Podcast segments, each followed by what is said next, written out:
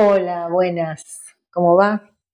Bienvenidos una vez más a un nuevo capítulo de Letras Palusa, el podcast que Euge y yo eh, pensamos y llevamos adelante para compartir los cuentos que más nos gustan. En este caso vamos a un hit o a un autor hit. Hit en cuanto a la a, como a la literatura for export, ¿no? Cuando uno habla soy argentino afuera o argentina y hago literatura o me gusta la literatura, inmediatamente te dicen, ah, Borges y Cortázar. A Borges lo nombran con un poco más de miedo, a Cortázar con más confianza. Por eso es que hoy tenemos un cuento de Julio Cortázar, este escritor argentino, profesor también, traductor importantísimo, oficio que desempeñó para la UNESCO y para varias editoriales. Eh, un tipo que nació en Bélgica y, murió en París en el 84. Mm, un exponente de la literatura, del boom de la literatura latinoamericana en los años 60, junto con, entre otros, no sé, García Márquez, Vargas Llosa, Fuentes. Eh, y es uno de los maestros del relato corto. ¿no? Nosotros como argentinos y argentinas tenemos una tradición de cuentistas en nuestro, nuestro haber, ¿no? Nuestros padres, digamos, literarios son básicamente cuentistas. Él es un maestro del relato corto, aunque también de la prosa poética, de la, narración breve en general, pero creador de una importante novela como Rayuela, en donde el tipo estaba todo el tiempo eh, usando la literatura como laboratorio, ¿no? indagando nuevas formas del lenguaje. Eh, así que bueno, hoy les traemos este, este cuento que es uno de las, para nosotros un cuento icónico respecto a cómo trabaja justamente el género fantástico, aunque también suele ser relacionado con el surrealismo y el realismo mágico a Cortázar. A nosotros nos gusta marcarles estos o, compartir con ustedes estos cuentos en el, que, en el que el fantástico se florea. Esperemos que lo disfruten, que lo recuerden o que lo descubran, si es que alguno todavía le queda por descubrirlo. A mitad del largo zaguán del hotel pensó que debía ser tarde y se apuró a salir a la calle y sacar la motocicleta del rincón donde el portero de al lado le permitía guardarla. En la joyería de la esquina vio que eran las nueve menos diez. Llegaría con tiempo sobrado a donde iba. El sol se filtraba entre los altos edificios del centro y porque para sí mismo, para ir pensando, no tenía nombre, montó en la máquina saboreando el paseo. La moto ronroneaba entre sus piernas y un viento fresco le chicoteaba los pantalones. Dejó pasar los ministerios, el rosa, el blanco, y la serie de comercios con brillantes vitrinas de la calle central. Ahora entraba en la parte más agradable del trayecto, el verdadero paseo, una calle larga, bordeada de árboles, con poco tráfico y amplias villas que dejaban venir los jardines hasta las aceras apenas demarcadas por setos bajos.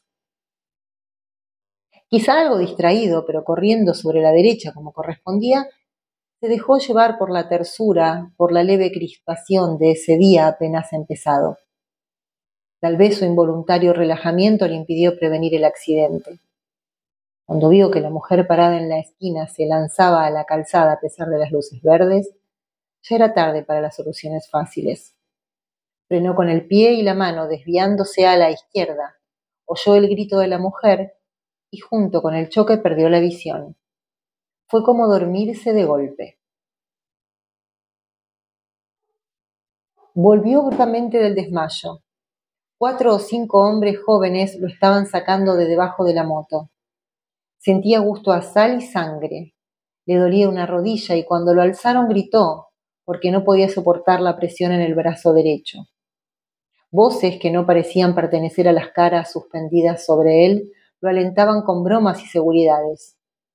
Su único alivio fue oír la confirmación de que había estado en su derecho al cruzar la esquina. Preguntó por la mujer tratando de dominar la náusea que le ganaba la garganta.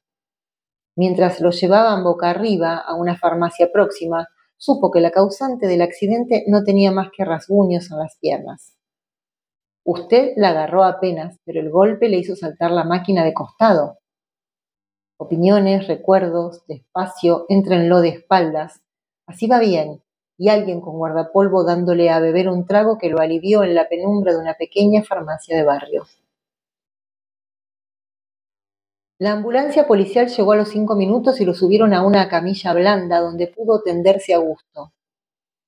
Con toda lucidez, pero sabiendo que estaba bajo los efectos de un shock terrible, dio sus señales a la policía que lo acompañaba. El brazo casi no le dolía. De una cortadura en la ceja goteaba sangre por toda la cara. Una o dos veces se lamió los labios para beberla. Se sentía bien. Era un accidente, mala suerte, unas semanas quieto y nada más. El vigilante le dijo que la motocicleta no parecía muy estropeada. Natural, dijo él, como que me la ligué encima. Los dos se rieron y el vigilante le dio la mano al llegar al hospital y le deseó buena suerte. Ya la náusea volvía poco a poco mientras lo llevaban en una camilla de ruedas hasta un pabellón del fondo. Pasando bajo árboles llenos de pájaros, cerró los ojos y deseó estar dormido o cloroformado. Pero lo tuvieron largo rato en una pieza con olor a hospital, llenando una ficha, quitándole la ropa y vistiéndolo con una camisa grisácea y dura. Le movían cuidadosamente el brazo sin que le doliera. Las enfermeras bromeaban todo el tiempo. Si no hubiera sido por las contracciones del estómago, se habría sentido muy bien, casi contento. Lo llevaron a la sala de radio y veinte minutos después, con la placa todavía húmeda puesta sobre el pecho como una lápida negra, pasó a la sala de operaciones. Alguien de blanco, alto y delgado se le acercó y se puso a mirar la radiografía. Manos de mujer le acomodaban la cabeza. Sintió que lo pasaban de una camilla a otra. El hombre de blanco se le acercó otra vez, sonriendo, con algo que le brillaba en la mano derecha. Le palmeó una mejilla e hizo una seña a alguien más parado atrás. Como sueño era curioso, porque estaba lleno de olores y él nunca soñaba olores. Primero un olor a pantano, ya que a la izquierda de la calzada empezaban las marismas, los tembladerales de donde no volvía nadie. Pero el olor cesó, y en cambio vino una fragancia compuesta y oscura como la noche en que se movía huyendo de los aztecas. Y todo era tan natural. Tenía que huir de los aztecas que andaban a casa de hombre, y su única probabilidad era la de esconderse en lo más denso de la selva, cuidando de no apartarse de la estrecha calzada que solo ellos, los motecas conocían. Lo que más lo torturaba era el olor, como si aún en la absoluta aceptación del sueño algo se rebelara contra eso que no era habitual, que hasta entonces no había participado del juego. Huele a guerra, pensó, tocando instintivamente el puñal de piedra atravesado en su ceñidor de lana tejida. Un sonido inesperado lo hizo agacharse y quedar inmóvil, temblando. Tener miedo no era extraño. En sus sueños abundaba el miedo. Pero, tapado por las ramas de un arbusto y la noche sin estrellas. Muy lejos, probablemente del otro lado del gran lago, debían estar ardiendo fuegos de vivac. Un resplandor rojizo teñía esa parte del cielo. El sonido no se repitió. Había sido como una rama quebrada, tal vez un animal que escapaba como él del dolor de la guerra, se enderezó despacio, venteando. No se oía nada, pero el miedo seguía allí, como el olor, ese incienso dulzón de la guerra florida. Había que seguir, llegar al corazón de la selva, evitando las ciénagas. A tientas, agachándose a cada instante para tocar el suelo más duro de la calzada, dio algunos pasos. Hubiera querido echar a correr, pero los tembladerares palpitaban a su lado. En el sendero en tinieblas buscó el rumbo. Entonces sintió una bocanada horrible del olor que más temía y saltó desesperado hacia adelante. Se va a caer de la cama, dijo el enfermo de al lado. No brinque tanto, amigazo. Abrió los ojos y ya era de tarde, con el sol ya bajo en los ventanales de la larga sala. Mientras trataba de sonreír a su vecino, se despegó casi físicamente de la última visión de la pesadilla. El brazo enyesado colgaba de un aparato con pesas y poleas. Sintió sed, como si hubiera estado corriendo kilómetros, pero no querían darle mucha agua, apenas para mojarse los labios y hacer un buche. La fiebre lo iba ganando despacio, y hubiera podido dormirse otra vez, pero saboreaba el placer de quedarse despierto. Entornados los ojos, escuchando el diálogo de los otros enfermos, respondiendo de cuando en cuando a alguna pregunta. Vio llegar un carrito blanco que pusieron al lado de su cama. Una enfermera rubia le frotó con alcohol la cara interior del muslo y le clavó una gruesa aguja con un tubo que subía hasta un frasco de líquido opalino. Un médico joven vino con un aparato de metal y cuero que le ajustó al brazo sano para verificar alguna cosa. Caía la noche y la fiebre lo iba arrastrando blandamente a un estado donde las cosas tenían un relieve, como de gemelos de teatro. Eran reales y dulces y a la vez ligeramente repugnantes, como estar viendo una película aburrida y pensar que, sin embargo, en la calle es peor, y quedarse. Vino una taza de maravilloso caldo de oro oliendo a puerro, a apio, a perejil. Un trocito de pan, más precioso que todo un banquete, se fue desmigajando poco a poco. El brazo no le dolía nada y solamente en la ceja, donde lo habían suturado, chirriaba a veces una punzada caliente y rápida. Cuando los ventanales de enfrente viraron a manchas de un azul oscuro, pensó que no le iba a ser difícil dormirse un poco incómodo de espaldas, pero al pasarse la lengua por los labios resecos y calientes sintió el sabor del caldo y suspiró de felicidad, abandonándose. Primero fue una confusión, un atraer hacia sí todas las sensaciones por un instante, embotadas o confundidas. Comprendía que estaba corriendo en plena oscuridad, aunque arriba el cielo cruzado de copas de árboles era menos negro que el resto. La calzada, pensó. Me salí de la calzada. Sus pies se hundían en un colchón de hojas y barro y ya no podía dar un paso sin que las ramas de los arbustos le azotaran el torso y las piernas. Jadeante, sabiéndose acorralado a pesar de la oscuridad y el silencio, se agachó para escuchar. Tal vez la calzada estaba cerca. Con la primera luz del día iba a volver a verla otra vez. Nada podía ayudarlo ahora a encontrarla. La mano que sin saberlo él aferraba, el mango del puñal, subió como el escorpión de los pantanos hasta su cuello donde colgaba el amuleto protector. Moviendo apenas los labios, musitó la plegaria del maíz que trae las lunas felices y la súplica a la muy alta, a la dispensadora de los bienes motecas pero sentía al mismo tiempo que los tobillos se le estaban hundiendo despacio en el barro. La espera en la oscuridad del chaparral desconocido se le hacía insoportable. La guerra florida había empezado con la luna y llevaba ya tres días y tres noches. Si conseguía refugiarse en lo profundo de la selva, abandonando la calzada más allá de la región de las ciénagas, quizás los guerreros no le siguieran el rastro. Pensó en los muchos prisioneros que ya habían hecho, pero la cantidad no contaba, sino el tiempo sagrado. La casa continuaría hasta que los sacerdotes dieran la señal del regreso. Todo tenía su número y su fin, y él estaba dentro del tiempo sagrado, del otro lado de los cazadores. Olió los gritos y se enderezó de un salto, puñal en mano, como si el cielo se incendiara en el horizonte. Vio antorchas moviéndose entre las ramas muy cerca. El olor a guerra era insoportable, y cuando el primer enemigo le saltó al cuello, casi sintió placer en hundirle la hoja de piedra en pleno pecho. Ya lo rodeaban las luces, los gritos alegres. Alcanzó a cortar el aire una o dos veces y entonces una soga lo atrapó desde atrás. Es la fiebre, dijo el de la cama de al lado. A mí me pasaba igual cuando me operé del duodeno. Tome agua y va a ver qué bien duerme. Al lado de la noche de donde volvía, la penumbra tibia de la sala le pareció deliciosa. Una lámpara violeta velaba en lo alto de la pared del fondo como un ojo protector. Se oía toser, respirar fuerte, a veces un diálogo en voz baja, todo era grato y seguro, sin ese acoso, sin...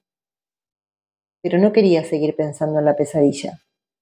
Había tantas cosas en que entretenerse. Se puso a mirar el yeso del brazo, las poleas que tan cómodamente se lo sostenían en el aire. Le habían puesto una botella de agua mineral en la mesa de noche. Bebió del gollete golosamente. Distinguía ahora las formas de la sala, las treinta camas, los armarios con vitrinas. Ya no debía tener tanta fiebre. Sentía la fresca en la cara. La ceja le dolía apenas como un recuerdo. Se vio otra vez saliendo del hotel sacando la moto. ¿Quién hubiera pensado que la cosa iba a acabar así? Trataba de fijar el momento del accidente y le dio rabia advertir que había ahí como un hueco, un vacío que no alcanzaba a rellenar. Entre el choque y el momento en que lo habían levantado del suelo, un desmayo o lo que fuera no le dejaba ver nada. Y al mismo tiempo tenía la sensación que ese hueco, esa nada, había durado una eternidad. No, ni siquiera tiempo, más bien como si en ese hueco él hubiera pasado a través de algo o recorrido distancias inmensas. El choque, el golpe brutal contra el pavimento. De todas maneras, al salir del pozo negro había sentido casi un alivio mientras los hombres lo alzaban del suelo.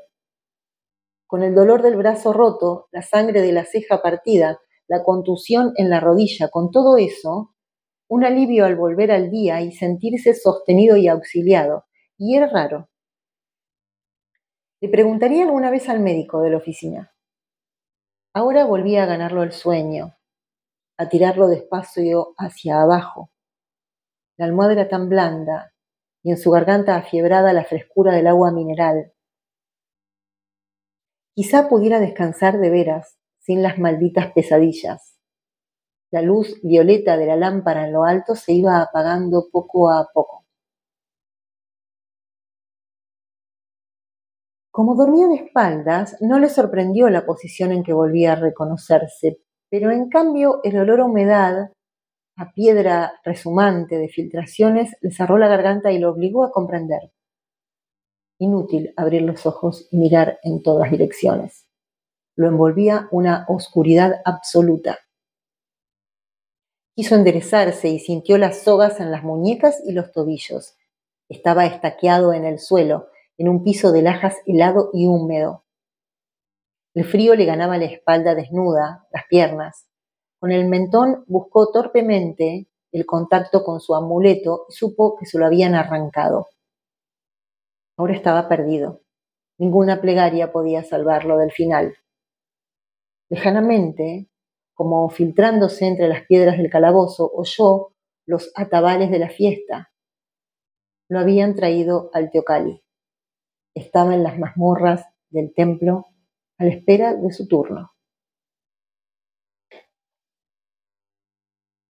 Oyó gritar, un grito ronco que rebotaba en las paredes, otro grito acabando en un quejido. Era él, que gritaba en las tinieblas, gritaba porque estaba vivo, todo su cuerpo se defendía con el grito de lo que iba a venir, del final inevitable.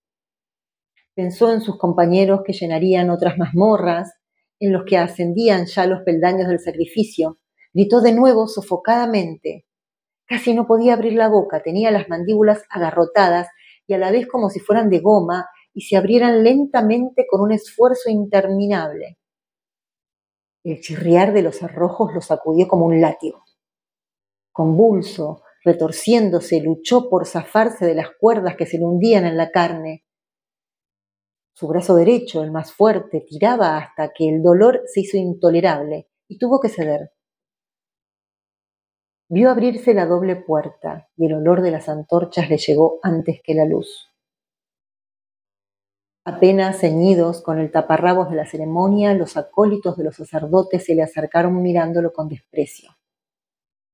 Las luces se reflejaban en los torsos sudados, en el pelo negro lleno de plumas, se dieron las sogas y en su lugar lo aferraron manos calientes, duras como bronce.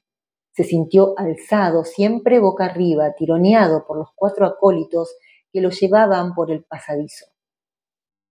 Los portadores de antorchas iban adelante, alumbrando vagamente el recorredor de paredes mojadas y techo tan bajo que los acólitos debían agachar la cabeza.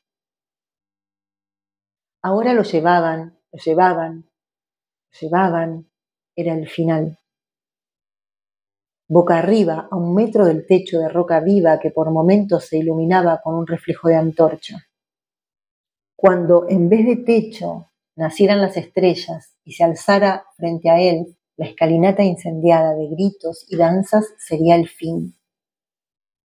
El pasadizo no acababa nunca, pero ya iba a acabar. De repente, olería el aire lleno de estrellas, pero todavía no. Andaban llevándolo sin fin en la penumbra roja, tironeándolo brutalmente, y él no quería. Pero ¿cómo impedirlo si le habían arrancado el amuleto que era su verdadero corazón, el centro de la vida?